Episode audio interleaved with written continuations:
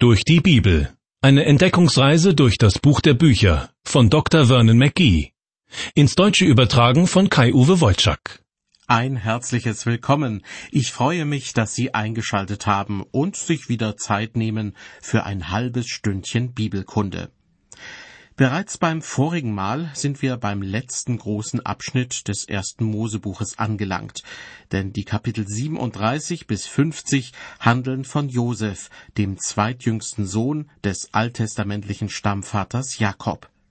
Den Bibeltext für heute finden Sie in Kapitel 37 ab Vers 20.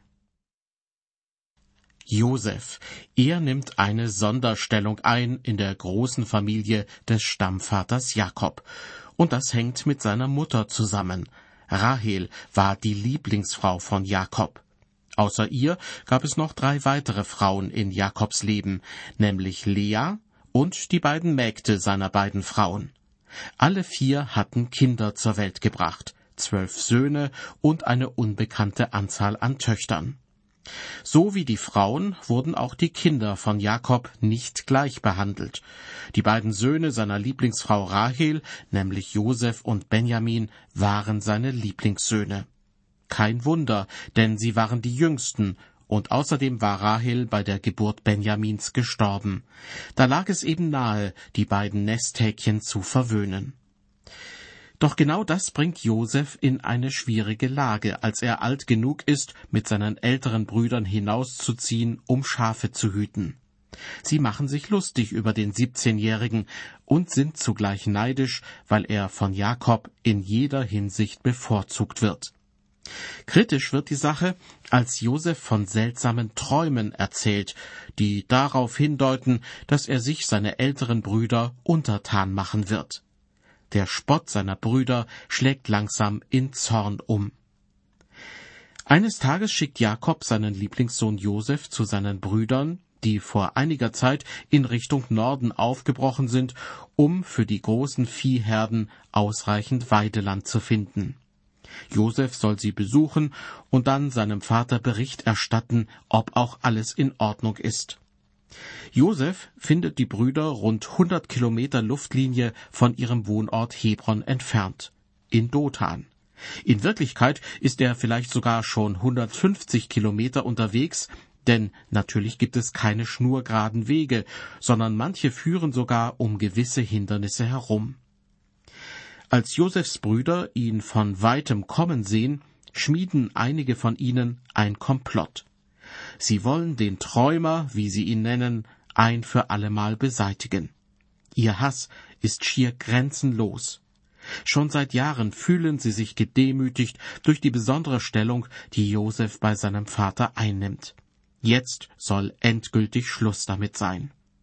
Möglicherweise haben sie heimlich schon öfter darüber gesprochen, denn sie haben einen genauen Plan, wie sie den Tod des Jungen ihrem Vater erklären wollen.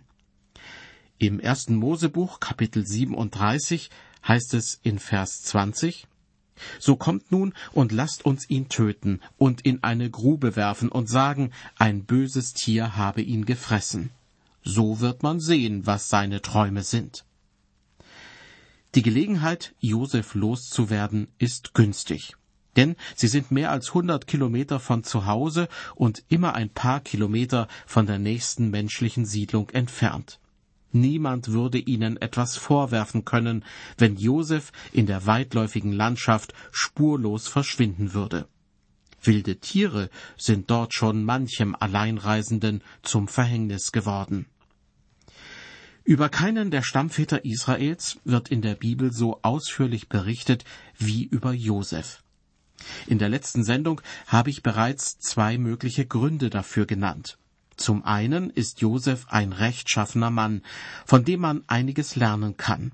Vor allem in geistlicher Hinsicht ist er ein gutes Vorbild. Noch wichtiger scheint mir jedoch Folgendes zu sein. Was Josef erlebt, wie er darauf reagiert und auch seine Charaktereigenschaften, sie erinnern immer wieder an die wichtigste Person der Bibel, an Jesus Christus. Zwar wird Jesus nirgendwo im Neuen Testament mit Josef direkt verglichen, aber die Parallelen in ihren Lebensläufen sind sehr auffällig. Über die eine oder andere Ähnlichkeit kann man sicher streiten, aber ich persönlich komme auf rund 30 davon. Einige dieser Ähnlichkeiten möchte ich Ihnen an dieser Stelle schon mal nennen. Erstens, die Geburt von Josef war ein Wunder, denn seine Mutter Rahel war eigentlich unfruchtbar. Doch Gott hat eingegriffen und hat Rahel und Jakob erst den kleinen Josef und später auch noch Benjamin geschenkt. Das war Gottes Antwort auf viele Gebete.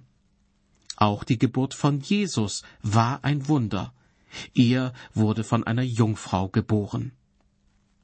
Zweitens, sowohl Josef als auch Jesus erlebten eine ganz besonders enge Vater-Sohn-Beziehung. Josef ist für seinen Vater sein Ein und alles. Das führt zwar zu einer unguten Benachteiligung der anderen Söhne Jakobs, ist aber erst einmal ein Zeichen für die große Liebe zwischen Vater und Sohn. Diese große Liebe ist auch charakteristisch für das Verhältnis zwischen Jesus und seinem Vater im Himmel.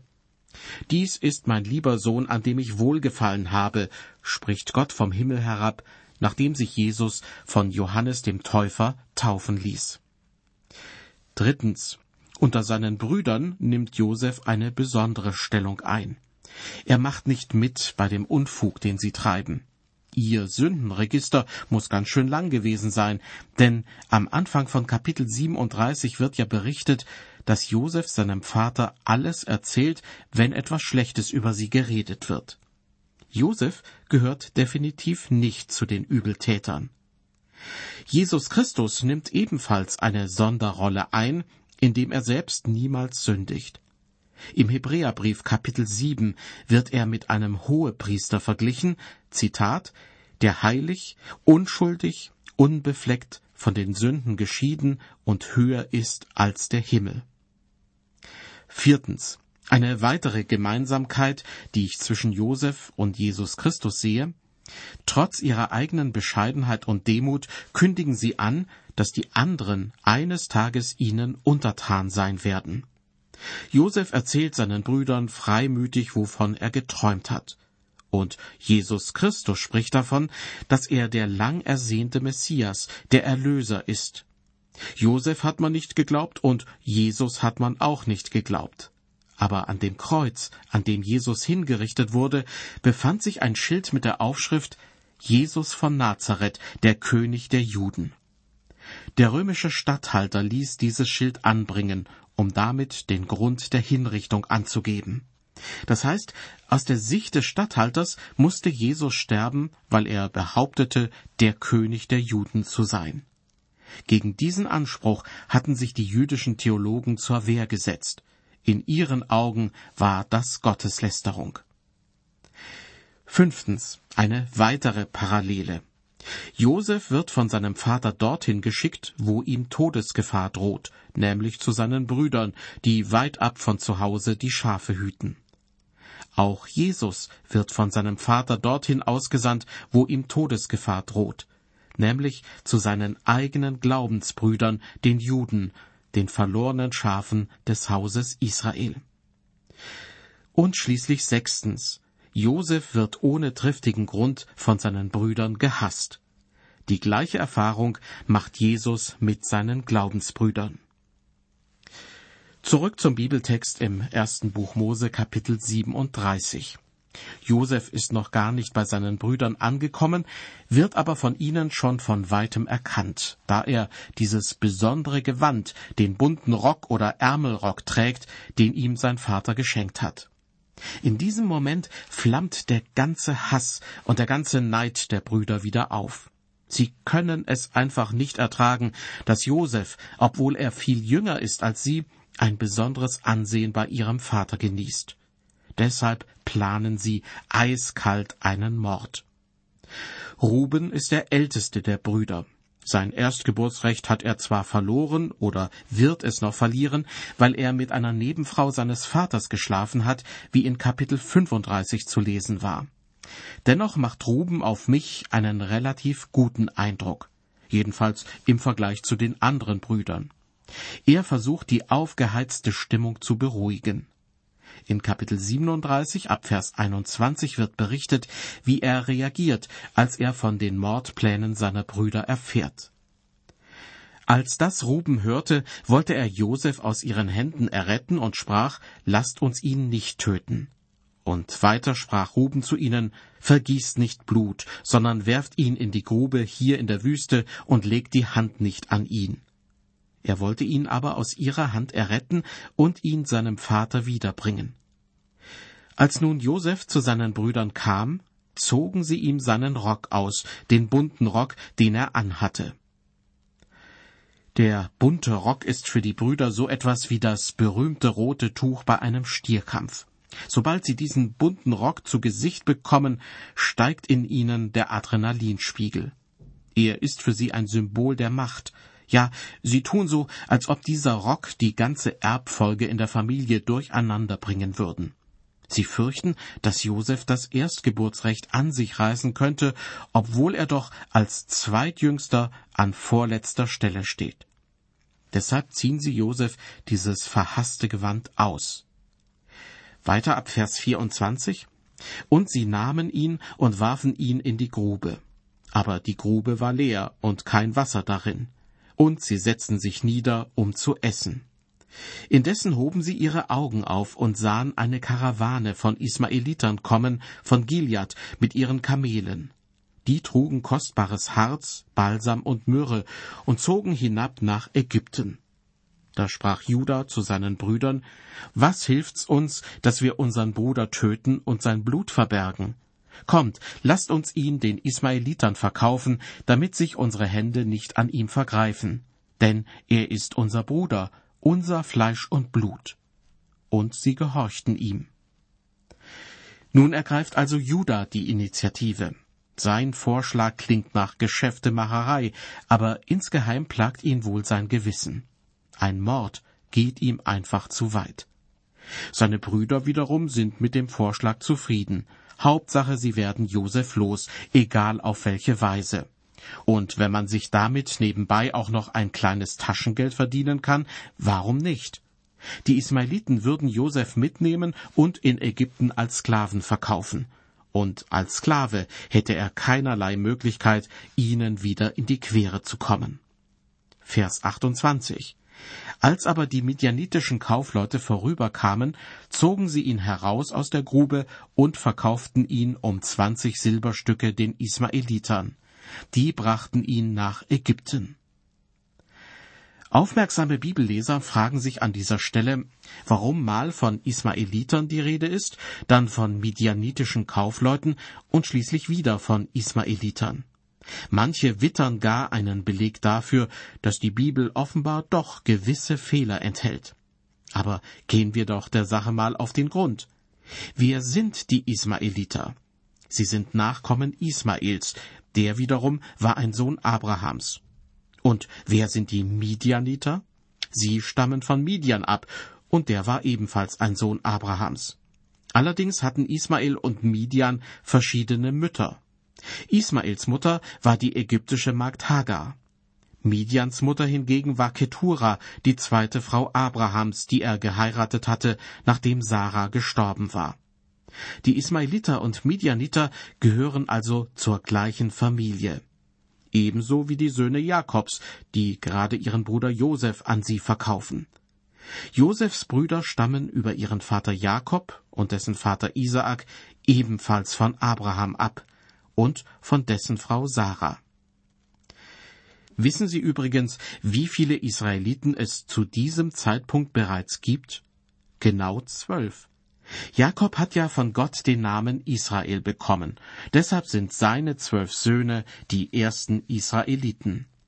Und wie viele Ismaeliter mag es inzwischen geben? Nun, Ismael war deutlich älter als sein Halbbruder Isaak. Also könnten es mittlerweile vielleicht hundert Ismaeliter geben. Midian wiederum wurde nach Isaak geboren. Also gibt es inzwischen vielleicht ein oder zwei Dutzend Midianiter. Was will ich damit sagen? Wir dürfen uns die Ismailiter und Midianiter, die in unserem Bibeltext vorkommen, nicht als ein riesiges Volk vorstellen. Zu diesem Zeitpunkt handelt es sich erst um kleinere Gruppen von Leuten. Und wenn sie die Wüste durchqueren, um nach Ägypten zu ziehen, dann schließen sie sich zu einer Karawane zusammen, um sich im Notfall gegenseitig helfen zu können. Wer also in den zuletzt gelesenen Versen einen Widerspruch zu entdecken meint, weil mal von Ismaelitern und mal von Midianitern die Rede ist, na ja, der will wohl solch einen Widerspruch darin entdecken. Wie an vielen anderen Stellen der Bibel gibt es auch hier eine ganz plausible Erklärung für den vermeintlichen Widerspruch. Josefs Brüder verkaufen ihn also an die Ismaeliter. Die sollen ihn mit nach Ägypten nehmen. Weiter heißt es ab Vers 29, als nun Ruben wieder zur Grube kam und Josef nicht darin fand, zerriss er seine Kleidung und kam wieder zu seinen Brüdern und sprach, Der Knabe ist nicht da, wo soll ich hin? Da nahmen sie Josefs Rock und schlachteten einen Ziegenbock und tauchten den Rock ins Blut und schickten den bunten Rock hin und ließen ihn ihrem Vater bringen und sagen, Diesen haben wir gefunden, sieh, ob's deines Sohnes Rock sei oder nicht. Der Bibeltext lässt hier offen, ob Ruben doch noch in das Vorgehen seiner Brüder eingeweiht wird. Vielleicht haben sie ihn zunächst im Unklaren gelassen, bis es zu spät war, den Kaufleuten nachzujagen und Josef aus ihrer Hand zu befreien.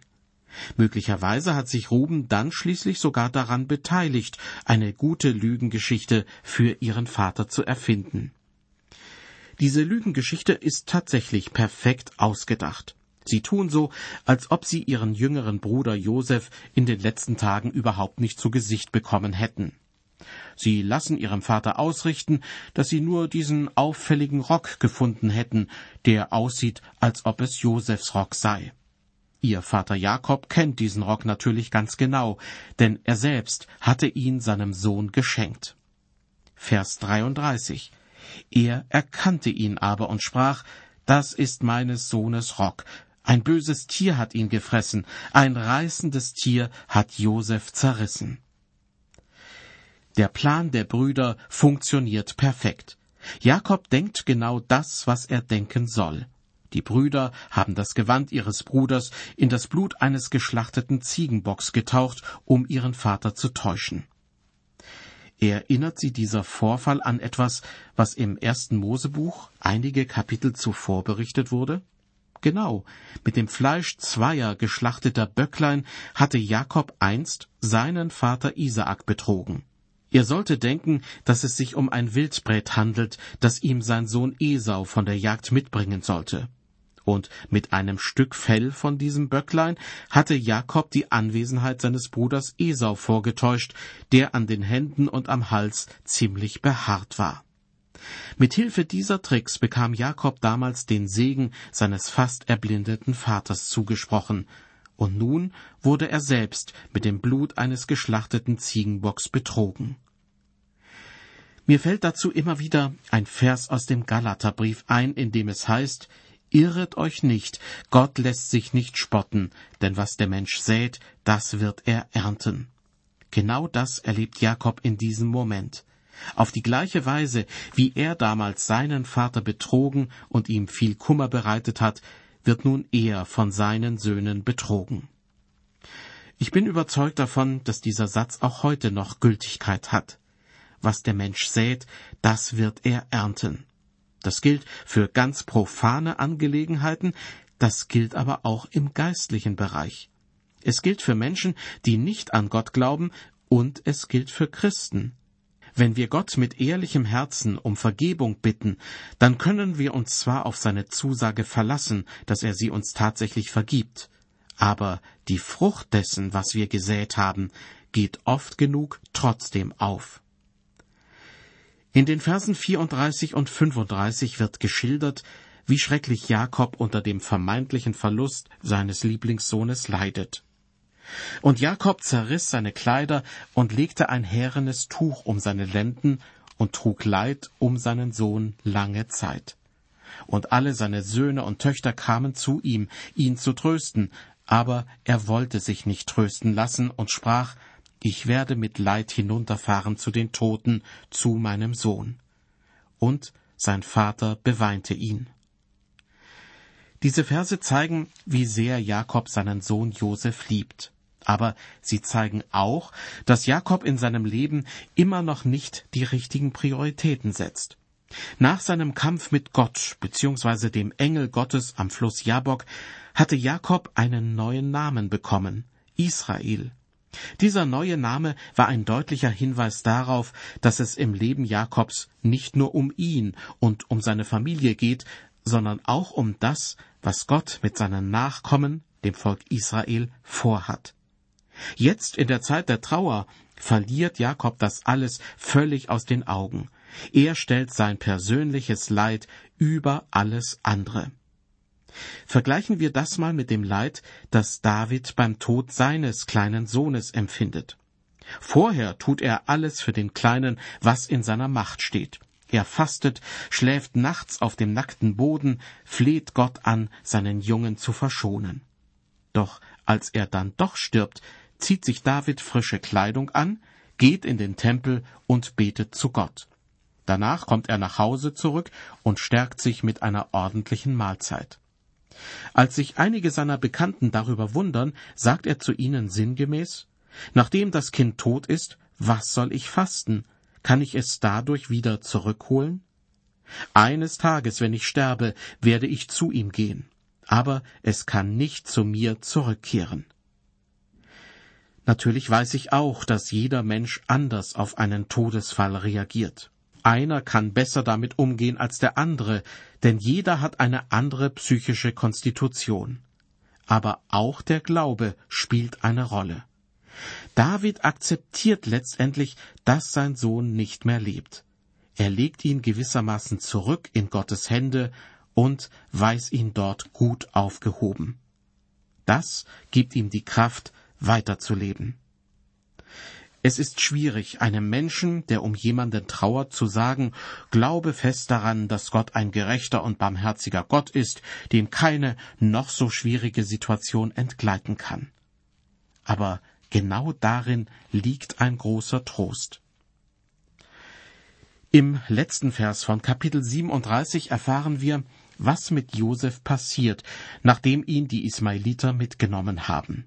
Da heißt es, aber die Midianiter verkauften ihn in Ägypten an Potiphar, des Pharao Kämmerer und Obersten der Leibwache. Dort am Hofe des Pharaos werden wir Josef im übernächsten Kapitel wieder treffen. Dazwischen jedoch liegt ein Kapitel, das auf den ersten Blick so unnütz erscheint wie ein fünftes Rad am Wagen. Ja, wenn man es gelesen hat, verspürt man möglicherweise den Wunsch, es kurzerhand aus der Bibel rauszureißen, denn es führt uns mal wieder die Abgründe menschlicher Verhaltensweisen vor Augen. Im Mittelpunkt von Kapitel 38 steht Judah, einer von den zwölf Söhnen Jakobs. Wir haben ihn vorhin schon kurz kennengelernt. Er hatte vorgeschlagen, seinen Bruder Josef nicht zu töten, sondern zu verkaufen. Juda wird später zum Stammvater eines der zwölf Stämme Israels, nämlich des Stammes Juda. Und zu diesem Stamm gehört viele Generationen später auch Jesus Christus. Allein aus diesem Grund sollten Sie davon absehen, aus dem ersten Mosebuch das Kapitel 38 einfach herauszureißen. Einige Namen in diesem Kapitel werden Ihnen möglicherweise sogar bekannt vorkommen. Nicht nur die Namen Juda und Tamar, sondern auch Perez und Serach. Kein Wunder, denn sie kommen auch am Anfang des Matthäusevangeliums im Stammbaum Jesu vor.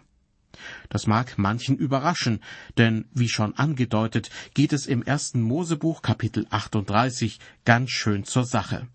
Und das heißt doch, dass Jesus Christus von Vorfahren abstammt, die sich moralisch einiges zu Schulden kommen ließen. Damit hatte Jesus, als er als kleines Kind auf die Welt kam, die gleichen Startbedingungen wie viele andere Menschen auch. Aber er wurde nicht zum Sünder. Zurück zu Juda. In Kapitel 38, Vers 1 wird der Ausgangspunkt der Situation genannt, in die sich Juda heillos verstrickt. Da heißt es, es begab sich um diese Zeit, dass Juda hinabzog von seinen Brüdern und gesellte sich zu einem Mann aus Adulam, der hieß Hira. Adulam ist eine alte kanaanitische Königsstadt. Bei einem Mann aus Adulam kehrt Juda ein, möglicherweise um Geschäfte zu machen. Der springende Punkt jedoch ist, dass er dort bei seinem Aufenthalt eine kanaanitische Frau kennenlernt und sie heiratet. Damit verstößt er gegen die Regel, niemanden aus einem heidnischen Volk zu heiraten. Damit soll verhindert werden, dass fremde Religionen den Glauben an den einzigen und wahren Gott zerstören. Judah missachtet diese Weisung Gottes, obwohl er vorgewarnt sein sollte. Denn er stammt aus einer Familie, die gerade mit dieser Sache immer wieder faule Kompromisse geschlossen hat. Sein Vater Jakob hatte zwanzig Jahre bei seinem Onkel in Haran gelebt, in einer heidnischen Umgebung. Sein Onkel selbst besaß einen Hausgott, das heißt, dass er auf einen Götzen vertraute. Jakobs Frau Rahel, eine Tochter des Onkels, raubte diesen Hausgott, als die ganze Familie den Onkel verließ.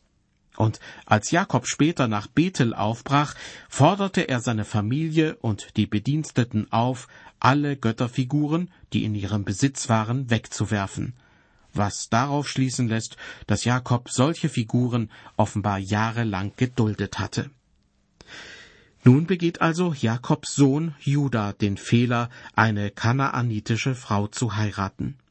Sie ist nicht etwa schuld an allem, was im weiteren Verlauf von Kapitel 38 passiert, aber Judah dokumentiert durch diese Heirat, dass ihm Gottes Weisungen nicht allzu wichtig sind.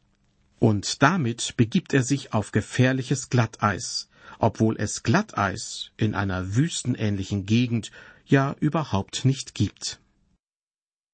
Judah und seine Schwiegertochter Tamar so oder ähnlich lautet in vielen Bibelausgaben die Überschrift für das Kapitel 38 im ersten Mosebuch. Nicht sehr aussagekräftig, wie Sie in der nächsten Ausgabe dieser Sendereihe feststellen werden, denn es geht da um einige Verfehlungen rund um die Sexualität der beteiligten Personen. Dass die Bibel darüber berichtet und nicht den Mantel des Schweigens darüber ausbreitet, scheint auf den ersten Blick verwunderlich. Aber der Bibel geht es nicht darum, moralisch Anstößiges möglichst plakativ darzustellen, sondern es geht darum, aufzuzeigen, warum Menschen manchmal jede Hemmung verlieren und sich auf Dinge einlassen, die mit ihrer Würde nicht vereinbar sind. Ich bedanke mich an dieser Stelle für Ihr Interesse und wünsche Ihnen Gottes Segen. Bis zum nächsten Mal.